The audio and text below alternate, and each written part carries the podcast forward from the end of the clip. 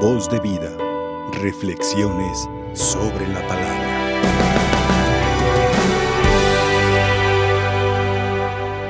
Ese día no los tomará por sorpresa como un ladrón, porque ustedes no viven en tinieblas, sino que son hijos de la luz y del día. Septiembre es el mes de la Biblia y el Papa Francisco quiso dedicar un domingo de los primeros del año litúrgico, del tiempo ordinario, para que tomáramos conciencia de la importancia que debe de tener la palabra de Dios en nuestra vida cotidiana. Y bueno, septiembre es el mes de la Biblia porque a finales del mes celebramos a San Jerónimo, que fue un gran biblista que tradujo la Biblia de el griego al latín. Por lo tanto, podríamos iniciar nuestra reflexión cuestionándonos, ¿de veras ¿Tú eres hijo de la luz y del día o de las tinieblas? ¿Tú guías tu vida por los criterios de la palabra de Dios o te dejas llevar por los criterios de la sociedad? De hecho, eso nos lo recordaba San Pablo en la segunda lectura del domingo en su carta a los romanos. Y nos decía el domingo en la segunda lectura, no se dejen transformar por los criterios de este mundo, sino dejen que una nueva manera de pensar los transforme interiormente. Esta nueva nuevo modo de pensar es con los criterios del reino de los cielos de la palabra de Dios. Él mismo dirá, revístanse del hombre nuevo, creado imagen y semejanza de Jesucristo, y hagan a un lado el hombre viejo, el hombre de las pasiones, de las seducciones. Nosotros, ¿cómo vivimos? Según esta carta a los tesalonicenses, quien vive de acuerdo a la palabra de Dios no tiene miedo de que de ser sorprendido. No tiene miedo a el regreso del Señor. ¿Por qué? Porque vive según su palabra. En cambio, quien es eh, de las noches o de las tinieblas, entonces sí vive atemorizado, porque no se ha confesado, porque no ha practicado las obras de misericordia, porque no está en comunión con la luz. Y las tinieblas se han apoderado de su mente y de su corazón.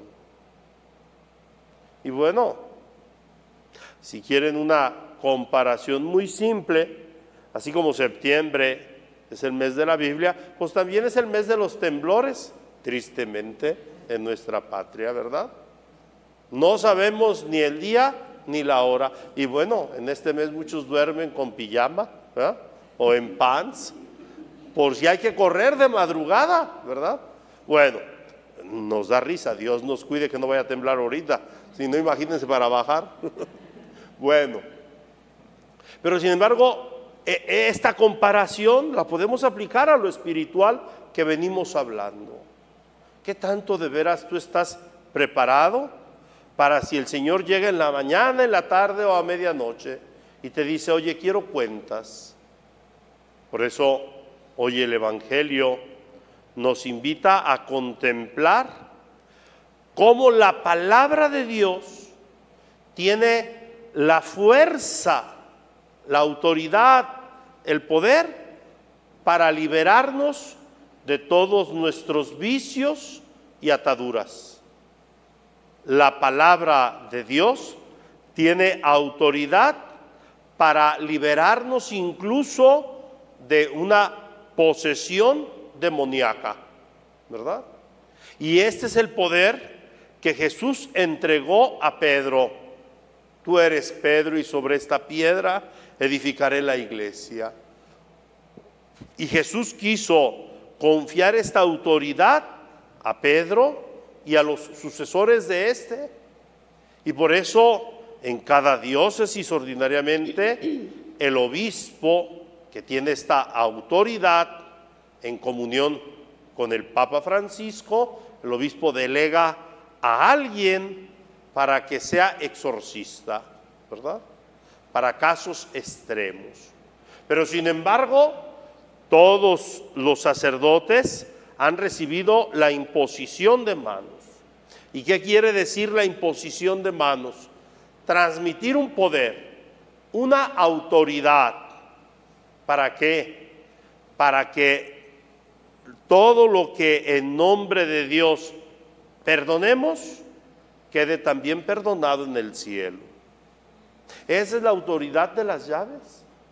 Sin embargo, muchos de nosotros, ¿por qué no nos confesamos? Porque tenemos miedo, porque no hemos comprendido la grandeza del poder de las llaves, de esa autoridad que Jesús dejó en la iglesia para purificarnos de todas nuestras culpas, de todas nuestras ataduras en la medida que tú y yo nos acercamos al sacramento de la reconciliación, en la medida que tú y yo nos acercamos a los sacramentos, nos renovamos en la gracia, ¿verdad? Y cada vez que nos acercamos a la gracia de Dios, se está haciendo un exorcismo en nosotros, ¿verdad? ¿Por qué? Porque la gracia de Dios nos ayuda a ir desechando esos pecadillos veniales pero también esos pecadotes mortales, ¿verdad? Ah, entonces, qué importante es que no dudemos del poder y de la autoridad que tiene Jesús y que confió a la iglesia. Es interesante ver cómo hay un consenso entre los que escucharon a Jesús, ¿verdad? Porque en varias ocasiones, en repetidas ocasiones en el Evangelio se dice, Jesús habla como quien tiene autoridad. La gente comentaba, este habla como quien tiene autoridad. Pues sí, es el Hijo de Dios. Que el Señor pues entonces nos ayude a tener esta fe en Cristo, en su palabra, y que esto nos ayude a ser asiduos a la lectura de la palabra de Dios. Ciertamente, cada que venimos a misa, escuchamos a Dios que nos habla. En la primera lectura, en el Salmo, en el Evangelio, los domingos también en la segunda lectura, ¿verdad? Pero muchas veces hay gente que va a misa y dicen, le entra por aquí, le sale por acá. Si tú les preguntas, oye, ¿de qué trató el Evangelio? Sabe. ¿De qué trató la primera lectura? Menos, porque muchas veces estamos ocupados en nuestras preocupaciones o incluso hay quien desvergonzadamente está en el celular contestando mensajes, ¿verdad? Así, así somos. Y pisoteamos la palabra de Dios, porque incluso a veces nos ponemos a platicar con el que está a un lado de nosotros a veces que está uno en el ambón y hasta allá se oye el cuchicheo de los que están plática y plática. ¿Qué quiere decir eso? No les importa lo que Dios les está diciendo. Porque una de las normas que nos enseñaron de educación es, cuando el otro habla, tú te callas. ¿Por qué debes de guardar silencio? Señal de respeto por el que está hablando. Y el que habla en la Eucaristía es Dios mismo, es Jesús.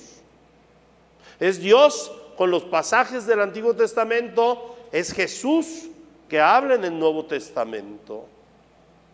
Y hay gente tan desvergonzada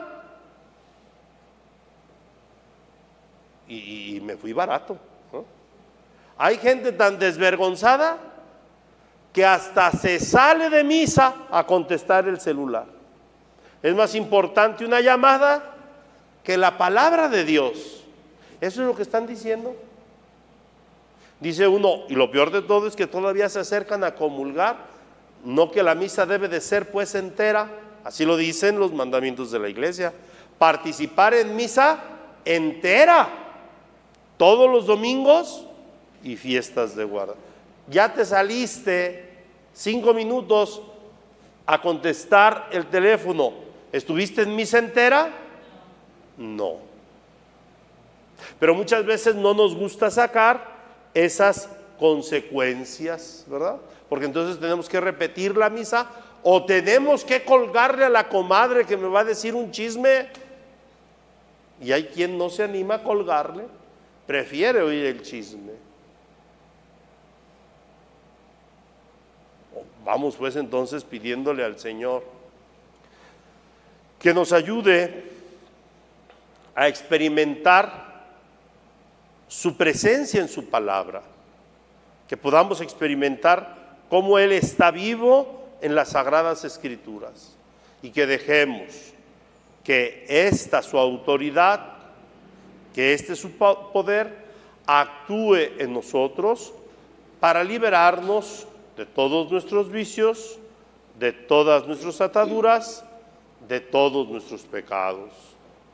Este viernes vamos a celebrar ni más ni menos que el nacimiento de la Santísima Virgen María, ¿verdad? El 8 de septiembre es la fiesta de la Natividad de María. Es la mujer que supo prepararse para que la palabra de Dios se encarnara en ella y en ella diera su mejor fruto, Jesucristo, la palabra encarnada.